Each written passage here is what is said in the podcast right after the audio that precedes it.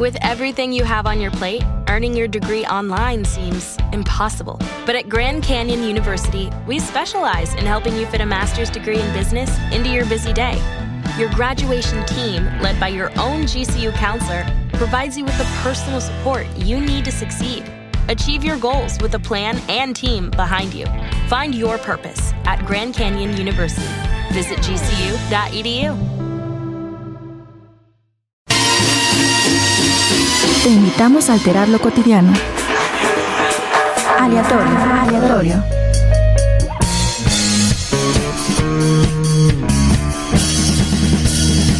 Aleatorio. Hola, ¿qué tal? Mi nombre es Evodio Mejía y la verdad estoy muy muy contento de tener aquí a una invitada muy especial, eh, la cual es Carla Rivarola. ¿Qué tal, Carla? ¿Cómo te encuentras el día de hoy? Todo bien, Evo. Muchas gracias. Que hay un saludo a todos los escuchas. No, pues muchísimas gracias por podernos eh, conceder esta entrevista y poder conocer un poquito más acerca de los proyectos que tienes y sobre tu música. Para poder empezar esta entrevista, me gustaría empezar con la pregunta de cómo inicia tu pasión por la música. Ay, no sé. Creo que fue algo muy, muy temprano. Este, mi papá es músico y además escucha un montón. Como que siempre en la casa era todo el tiempo estar escuchando cosas en el coche. Creo que, pues eso, como que mi primer recuerdo eh, de, darme cuenta que era una cosa así alucinante eh, era las veces que venía en el coche con mi papá y siempre ponía discos de música brasileña, este, de jazz, de muchas cosas ochenteras también. Entonces, pues como que ahí, no sé, fui conectando imágenes, como que siempre me, me he ido en la música de alguna manera. Ah, no, pues está perfecto que, que como de algo tan cotidiano puede, pueden hacer una pasión, ¿no? Eh, bueno, a mí me gustaría preguntarte eh, si tú tienes eh, algún artista que te inspira a componer toda tu música. Yo creo que son muchos. O sea, a mí me, gusta muchísimo pensar en la mente de los artistas y, y respeto mucho a los maestros, ¿no? Como que creo que realmente lo que podemos abstraer como de el cómo hacen música personas, este, es lo que va como juntando los pedacitos de las distintas filosofías, ¿no? Que, informan hacer, hacer distintas cosas, pero entre mis favoritos está Leonard Cohen, porque a mí me gusta mucho cuando los artistas son chistosos al mismo tiempo de que son profundos y un poco oscuros. Y creo que esa es una, una característica que muchos de mis artistas favoritas, favoritos comparten, ¿no? Que es como Leonard Cohen, este, Pedro Piedra, este, pues acá los letristas, eh, como que admiro mucho, tienden a ser muy así, como medio payasos, pero al mismo tiempo medio deprimentes. Ok, claro, yo digo, creo que es importante, ¿no? Como escuchar diferentes artistas para, yo creo que de todos podemos aprender un poco, ¿no crees? Y obviamente pues, contribuyen a, lo que es tu formación y tu carrera. A mí me gustaría eh, saber ¿Hace cuánto tiempo comenzó este sueño por empezar a, crear y componer música? Eh, yo creo que eso es algo que siempre estuvo, como que creo que es algo sano para mí, porque para mí siempre he estado bastante separado como de la idea de dedicarme a la música, ¿sabes? Este, yo empecé a hacer canciones a los ocho años en la regadera, como que un día estaba bañándome y como que o sea, como que me empezó a, llegar una cosa y me puse a escribirla en la, en la puerta de la regadera, como con el vaporcito, y me cagué de la risa. Y creo que eso fue como lo, lo chido, como que, no sé, siempre ha sido una cosa como bien separada como de, de, una intención, aunque obviamente pues después ya se metió muchísimo ruido. Creo que hay que hacer una chamba como de housekeeping aquí constante de estarle sacando el ruido a la música, pero, pero pues eso, como que de inicio es una cosa que solo me, me divierte y me hace feliz. No, pues está, está perfecto, ¿no? O sea que, que pues ahora sí yo creo que encontraste como tu lugar seguro, ¿no? Para empezar a hacer pues ese tipo de composiciones. ¿Cuál consideras que fue como ese obstáculo que te, que te costó superar para poder eh, comenzar a componer y decir, sabes qué, quiero aventarme a hacer proyectos y quiero empezar a hacer que la gente me escuche? Bueno, la parte de comenzar a componer, como te comentaba, no, no existe. O sea, yo nunca había tenido ni siquiera un bloqueo creativo hasta el año pasado. Yo pensaba que no existían. Como que mi relación con, con la creatividad en cuanto a escribir canciones, siempre ha sido muy sana, pero lo que más trabajo me ha costado por mucho es cantar, tocar y cantar. O sea, como que eh, partiendo de escribir canciones es muy raro porque pues normalmente uno tocaría un instrumento, cantaría y entonces con esas habilidades haría canciones. Pero a mí me pasó completamente al revés. Yo tenía estas melodías en mi cabeza, como que esta intuición de, de cómo tenía que sonar y sentía que el sonido estaba enterrado atrás de mi cabeza. No sabía cantar. De hecho, empecé a cantar a los 21 años. Este, y como que siempre me costó mucho trabajo. O sea, siempre he sido muy errática, este, muy indisciplinada, eh, muy nerviosa, con mucho pánico escénico. Entonces creo que lo, lo más difícil fue saber que yo sí soy un músico y que sí quería tener una carrera profesional como músico, pero sabiendo que no tenía talento, básicamente. O sea, como que me acuerdo que en algún momento que tenía como 20 años y dije, fuck, me gustan mucho mis canciones, pero neta las toco bien mal. No puedo grabar chido. Me, me, pasaba horas en el estudio tratando de grabar una voz de una cosa y no quedaba. O sea, creo que es, es una cosa que muchos músicos compartimos. Es una experiencia súper compartida. Pero como esta confianza de, se supone que, que como morra a los 18 ya tienes que ser una este, por el mercado y lo que sea, y yo estaba en cero. Entonces creo que saber que le iba a tener que llegar demasiado duro para poder llegar a un nivel donde realmente fuera capaz como de aprovechar las oportunidades y saber que iba a llegar a ese nivel mucho después que otra gente, creo que eso fue lo más duro, pero como que siempre ha habido una incomodidad, así como esta cosa de eh, no puedo parar, o sea, en mucho tiempo no sabía si algún día iba a llegar a sentirme cómoda tocando, pero ahorita que estoy cosechando esas mieles y que me siento súper libre y me siento fuerte y me siento como con una capacidad expresiva finalmente como empatada entre lo que mi cuerpo puede hacer y lo que me imagino, valió la pena, pero pues sí me tardé como 30 años. No, pues yo creo que es, que es importante, ¿no? Sobre todo identificar esas, esas fortalezas, ¿no? Y esas debilidades que a veces uno puede tener sobre todo trabajar en ellas y, y, me agrada esa energía que tú tienes y sobre todo esa confianza, porque yo creo que, que, los procesos creativos deben ser muy largos y complicados, ¿no? Entonces, pues por esa parte, pues se debe de admirar. Yo creo que a veces, a veces dicen, a veces no es tanto el resultado, sino el proceso, todo lo que, lo que te enriquece, ¿no? Totalmente. El, claro. Yo creo que el resultado tiene muy poca vigencia. Como que tocas un show y te bajas y ya estás, puta, la próxima vez voy a hacer X cosa, o grabas una rola y la escuchas y dices, mmm, para la próxima, o sea, como que siempre es para la próxima, como que yo siento que, que es muy difícil como quedarme satisfecha con la última cosa que pasó. Sí, claro, por supuesto, siempre hay, hay aspectos en los que se puede mejorar y eso, y eso está bastante bien porque pues yo siento que te ayuda a uno como persona y sobre todo como artista a pulirte, ¿no crees? Sí, y también te cambia la perspectiva. Creo que eso es lo más interesante de vivir esos procesos. Como que más allá de un crítico, ¿sabes? Como que haces una rola desde un lugar y la tocas desde un lugar y buscas algo. Y esa búsqueda es absolutamente arbitraria. O sea, a mí me llama mucho la atención como esa... ¿Cuál es la voz que te dice desde dónde crear?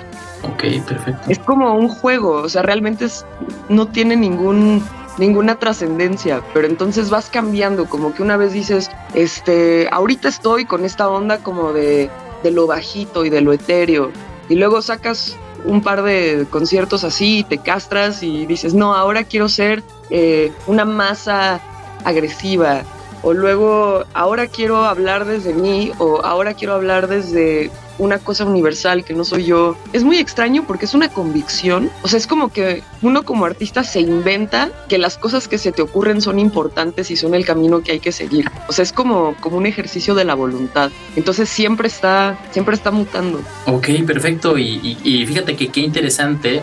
Y de hecho, referente a eso es mi siguiente pregunta. Eh, ¿Cómo crees que esos cambios que tú has tenido han influido en el último conjunto de composiciones que tú sacaste? El último que saqué, eh, que es el FU 2022, este, la razón por la cual estamos aquí, es cierto. Este, perdón, es que estoy grabando otro disco. Entonces, para mí los procesos están ahorita un poco como... Enredados. Eh, sí, yo creo que el FU, eh, que bueno, es un disco en vivo, es un disco acústico.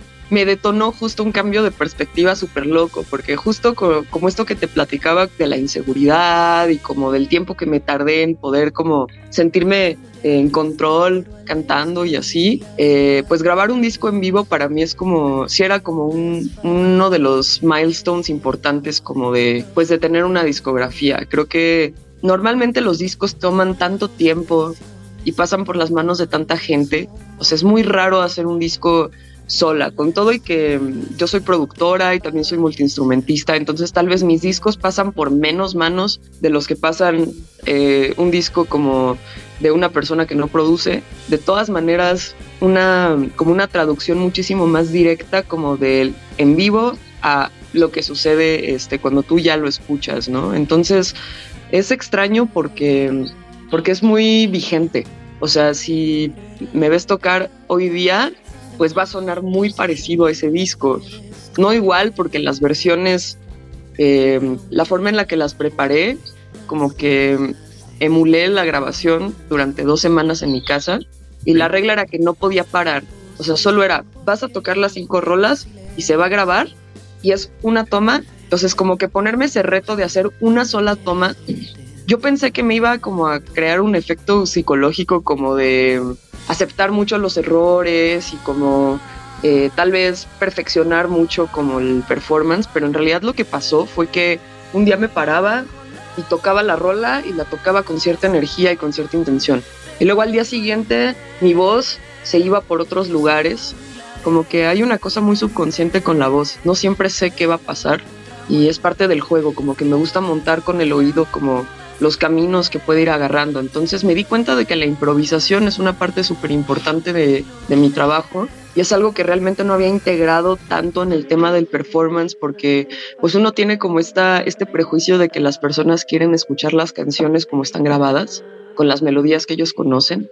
Entonces siempre es esta cosa como de hasta qué punto te permites expresar tu libertad como músico y hasta qué punto como que tienes que ser cuidadoso como de no desconectar a la gente como de, de su propia relación como con las canciones. Me di cuenta que después de muchos años de estarlo acatando, de que solo era muy libre cuando tocaba a las 2 de la mañana tomándome una chela en mi casa, este, como que también ese trabajo de ser súper como precisa y como transparente con las versiones mm, hizo que durante la producción de este disco esas dos cosas se juntaran.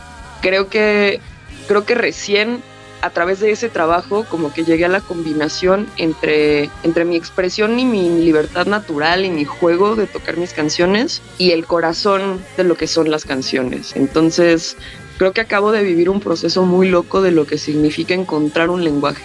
Ok, perfecto. Y la verdad, pues yo creo que, que bastante profundo y importante el aprendizaje que este, pues que este, que el FU te dejó, ¿no? Y sobre todo yo creo que, que es bueno, o sea, que fue algo que te permitió conocerte a ti un poquito mejor. Y eso es, eso es bastante bueno porque ayuda a ver tus capacidades y sobre todo hacia dónde quieres enfocar tu música. Entonces, eh, hablando de los nuevos proyectos que tú también me dices que ya tienes y que estás trabajando en ellos, eh, ¿alguna vez has pensado en tener alguna colaboración, algún artista con el que sí te gustaría trabajar? Que sabes que es mi sueño. Sí, bueno, sueños tengo muchos, muchos, muchos, pero creo que justo últimamente me explotó muy fuerte la tacha como de la colaboración, como que pasé mucho tiempo encerrada en mi pedo y ya no era sostenible, es así como una cámara de eco que no sirve para la creatividad. Y ahorita estoy conectando mucho con otros artistas. Estoy tocando con ella contra el Tigre, que es un proyecto de Guadalajara que, bueno, ahí estoy al servicio de, pero al final del día eh, el nivel en el que nos entendemos de hacer música es realmente como que pues está generando un sonido nuevo, ¿no? Y eh, estoy por sacar una canción el 3 de marzo que se llama Ciencia Ficción, que es de, eh, es de Samsa Carpincho, que es un amigo chileno con el que he estado escribiendo todo el año. Tenemos como 10 canciones juntos y esta es de él. Me invitó a cantarla, pero fue un poco orgánico porque como tocamos mucho juntos, este, siempre lo invito a las fechas, él a mí, lo voy a ver tocar, por ahí me subo y me toco una rola, este, como que eh, tenemos una compatibilidad como como autores que nunca me había pasado con nadie en mi vida. Entonces, eh, a través de como esta relación, pues estoy como creando mucho, mucho, mucho con él. Y esta rola pues me encanta, como que tampoco me había pasado de grabar en la canción de otra persona y sentir que eh, también estoy haciendo una canción con Deimus Arania, que es una banda de rock experimental mexicana, y pues estamos haciendo algo también bien distinto, así como trip hopero, como medio oscuro, y es súper divertido, súper, súper divertido. Y pues ahora que, que llegue marzo voy a estar una temporada en Argentina y estando allá tengo muchos amigos y héroes con quienes quiero colaborar. La verdad hasta me da pena decir con quiénes porque no lo quiero salar. Pero pues eso, tiene que venir de, de la amistad, tiene que venir del juego, tiene que venir de, de generar una sinergia y crear una cosa que solitos ninguna de las partes llegaría a eso. Entonces, no es que tanto quiera como, como crear con gente famosa, ¿sabes? sino como que quiero crear realmente con quien me la pase chingón. Y si eso llega a darse con alguno de, mis favoritos, pinche sueño cumplido, la neta. No, pues la verdad está perfecto que, que, quieras aprender y sobre todo que busques esa conexión de confianza, ¿no? Yo creo que es fundamental para cualquier proyecto y que y que sobre todo pues sigas trabajando en lo que a ti te gusta y sobre todo que no dejes en ningún momento de aprender que yo creo que es lo que tú estás buscando. Eh, ¿Nos podrías dar alguna fecha, alguna presentación que tú tengas en vivo o alguna fecha aproximada de algún lanzamiento que tengas próximo? Claro que sí, pues bueno, el 3 de marzo tenemos el estreno de ciencia ficción junto con Samsa Carpincho. Este, el viernes y el sábado toco en Jalapa y en Orizaba. Si quieren los detalles de ese concierto, pueden consultarlo en mis redes sociales, que es arroba aplicar. Pues bueno, estas ya son las últimas fechas en México durante varios meses. Voy a eh, tocar en Teatro Coliseo en Buenos Aires el 15 de abril este, y estaré tocando también otras fechas en, pues en la provincia de Buenos Aires, en Córdoba, en diferentes lados de, de Argentina. No, pues está perfecto que también busques esa parte de la internacionalización, que sobre todo es, es, es fundamental, ¿no? Yo creo porque te ayuda a expandir tu, tu idea y, y, conocer otros horizontes y sobre todo otro tipo de música que es muy diferente de la que aquí conocemos en México. Bueno, la que aquí se toca en México, a la que también se escucha allá. Eh, ¿Nos podrías dar eh, tus redes sociales así todas, tanto en Instagram o si no sé si tienes algún video de alguna canción en YouTube para que la gente se pueda informar y pueda escuchar sobre todo tu contenido? Por supuesto, bueno, como ya habrán escuchado, mi nombre es Carla Rivarola, Carla se escribe con C, este, y todo lo que hago está disponible en todas las plataformas, eh, están todos mis videoclips en YouTube y también está toda mi música gratis para descarga en Bandcamp. Tú tienes la opción de pagar lo que tú quieras, si es que quieres pagar, si no, puedes solo descargarla, este, que bueno, para mí es muy importante que, que la gente solo pueda compartir y tener la música. Eh, si la neta es más sencillo si solo me googleas. Si me googleas, encuentras todos los links, o si me buscas en Instagram, está el link tree con todas las ligas. Entonces es arroba aplicar la rivarola en Instagram, o sencillamente googleame y ya no tienes que apuntar nada. Ok, perfecto. Muchísimas gracias, Carla. Y pues para cerrar eh, esta entrevista, me gustaría preguntarte, en tres palabras, ¿cómo podrías definirte como artista? Una pregunta, ¿yo o mi música? Porque no sé si son lo mismo, ¿sabes? ¿Cómo podrías definir tu música? Mm, yo diría que es nostálgica, feroz y transparente. Nostálgica, feroz y transparente. Y ahora, en tres palabras, ¿cómo podrías definir quién es Carla Rivarola? Diablos. Tarea de marketing. Este, nostálgica, feroz y transparente. Sí, es un poco lo mismo. No sé, güey, lo tendría que pensar mucho. Porque también a veces la forma en la que te defines a ti mismo no necesariamente es lo que sirve como para apoyar como la idea este, mercadológica de lo que, lo que tu música representa, ¿sabes? Yo no creo que pueda uno definirse de esa manera, me da un poco de incomodidad. Es una buena pregunta, no sé, me dejaste pensando. no, pues muchísimas gracias Carla por, por permitirnos conocerte un poquito más a fondo, eh, conocer tu música y sobre todo también, también lo que haces de parte de, de Radio Nahuac, de verdad te deseamos eh, los mejores de los éxitos y que sobre todo esta parte creativa siga creyendo, te siga fluyendo y sobre todo esos sueños y colaboraciones que tengas y sobre todo las próximas fechas que tú ya tienes planeadas sean un éxito y de verdad muchísimas gracias por tu tiempo. Muchas gracias Evo y un saludo a todos, que tengan un día muy bonito. Que te sabrán para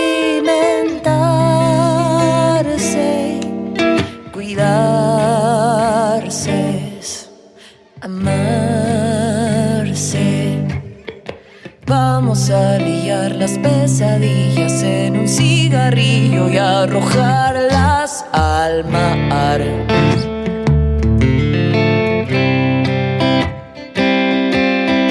Es una medida necesaria para asegurarnos que jamás arderán.